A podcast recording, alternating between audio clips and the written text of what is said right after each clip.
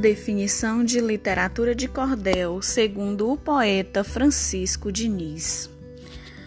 Literatura de cordel é poesia popular, é história contada em versos, em estrofes a rimar, escrita em papel comum, feita para ler ou cantar.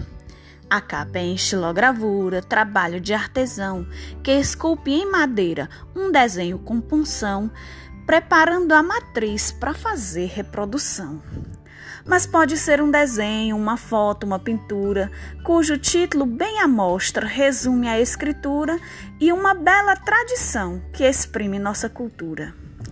Sete sílabas poéticas cada verso deve ter, para ficar certo, bonito e a métrica obedecer, para evitar o pé quebrado e a tradição manter. Os folhetos de cordel nas feiras eram vendidos, pendurados num cordão, falando do acontecido, de amor, luta e mistério, de fé e do desassistido. A minha literatura de cordel é reflexão sobre a questão social e orienta o cidadão a valorizar cultura e também educação mas trata de outros temas, da luta do bem contra o mal, da crença do nosso povo, do hilário, coisa e tal. E você acha nas bancas por apenas um real. O cordel é uma expressão da autêntica poesia do povo da minha terra que luta para que um dia acabem a fome e a miséria, haja paz e harmonia.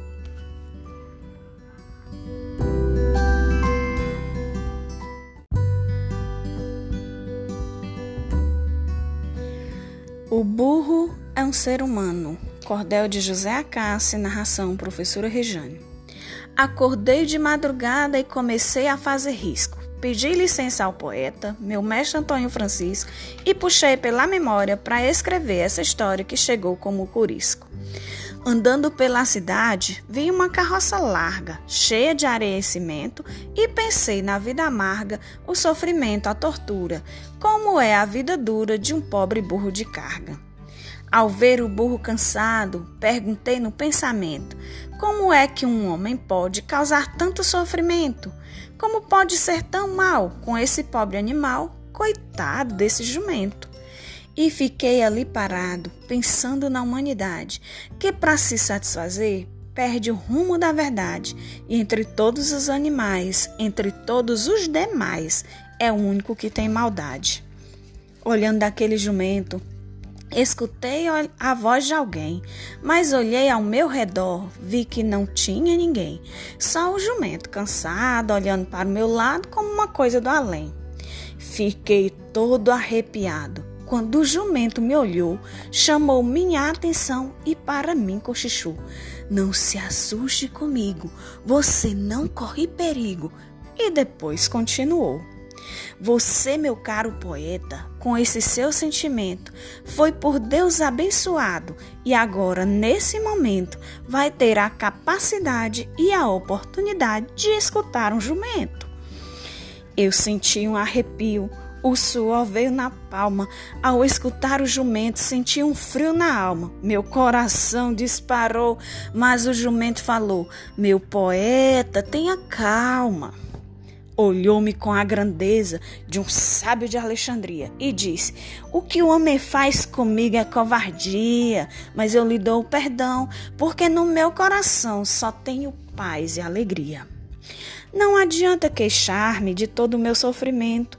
Eu não reclamo da vida, nem resmungo um só momento. Não vivo no desatino, porque sei que o meu destino foi nascer para ser jumento. Porém, você, meu poeta, faz parte da raça humana, a quem Deus deu liberdade e a vontade soberana para decidir com cuidado entre o certo e o errado, entre o amor e a gana. O ser humano optou pelo lado que não presta, poluiu rios e mares, tocou fogo na floresta e desmatou só pé de morro. É um pedindo socorro e outro fazendo festa. Com trator e motosserra fizeram desmatamento, deixaram a areia solta, gerando assoreamento. Oh, atitude infeliz! Ainda tem gente que diz que eu é que sou jumento. Desculpe, caro poeta, magoar não é meu plano, mas o homem me maltrata e ainda comete o engano de dizer que eu sou burro.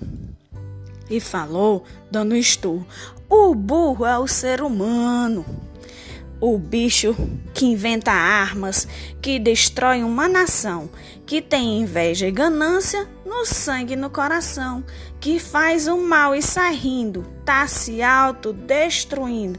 Esse perdeu a razão.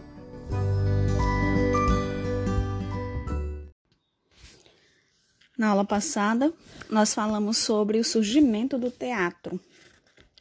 Hoje nós vamos falar um pouco sobre a sua evolução até os dias atuais.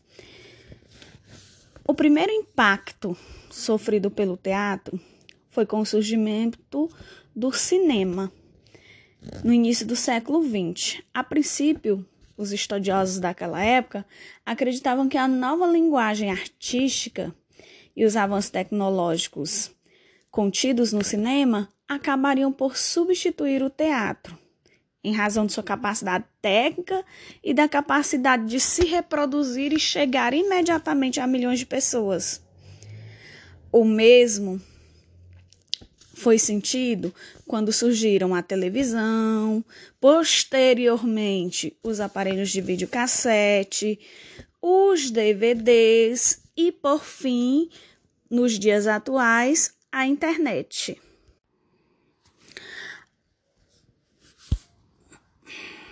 Foi então que começaram a ver o teatro através das formas como as pessoas se relacionam com ele.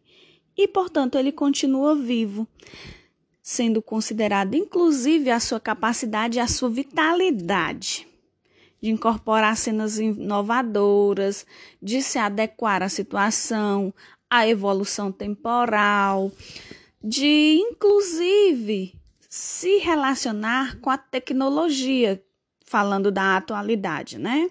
Dessa tecnologia de trazer a tecnologia para dentro do teatro, para utilização, para ser um recurso a mais. Até o momento atual e desde o surgimento do cinema, é como se fosse um jogo de espelho entre teatro e cinema. Uma hora um estará a olhar como se fosse, por exemplo, o teatro está a olhar para o cinema, em outro momento, o cinema está a se inspirar no teatro. Então, há uma relação de duas vias, de duas mãos entre os dois. E ambos tiveram que se adequar ao avanço tecnológico e a usar, por exemplo, o audiovisual em suas programações, em seus eventos.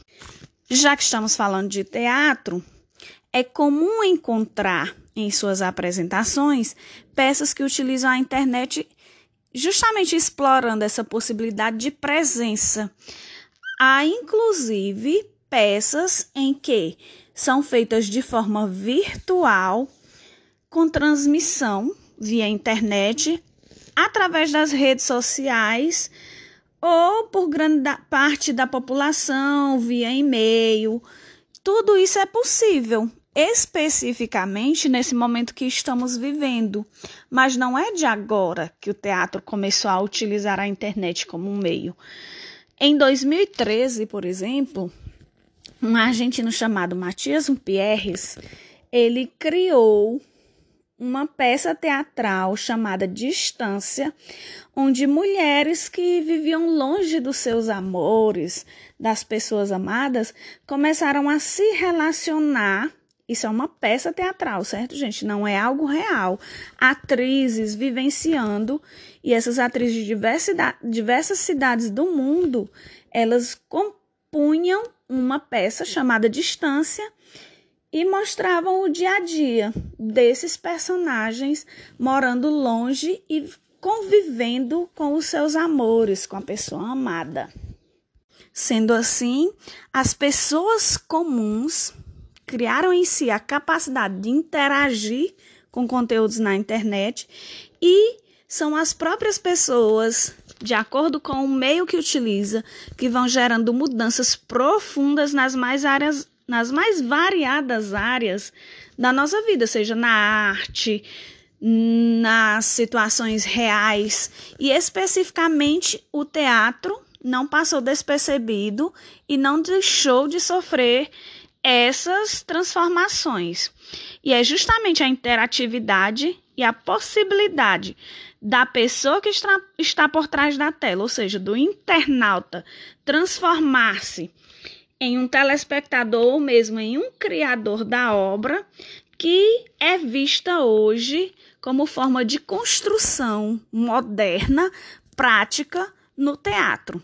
É comum encontrar, por exemplo, peças que utilizam a internet para explorar a possibilidade da presença virtual, ou seja, onde o internauta pode participar e interagir durante a peça virtual. Bom, isso é um pouquinho do avanço do teatro com a, tecno com a possibilidade tecnológica, com a interferência da tecnologia nos dias atuais.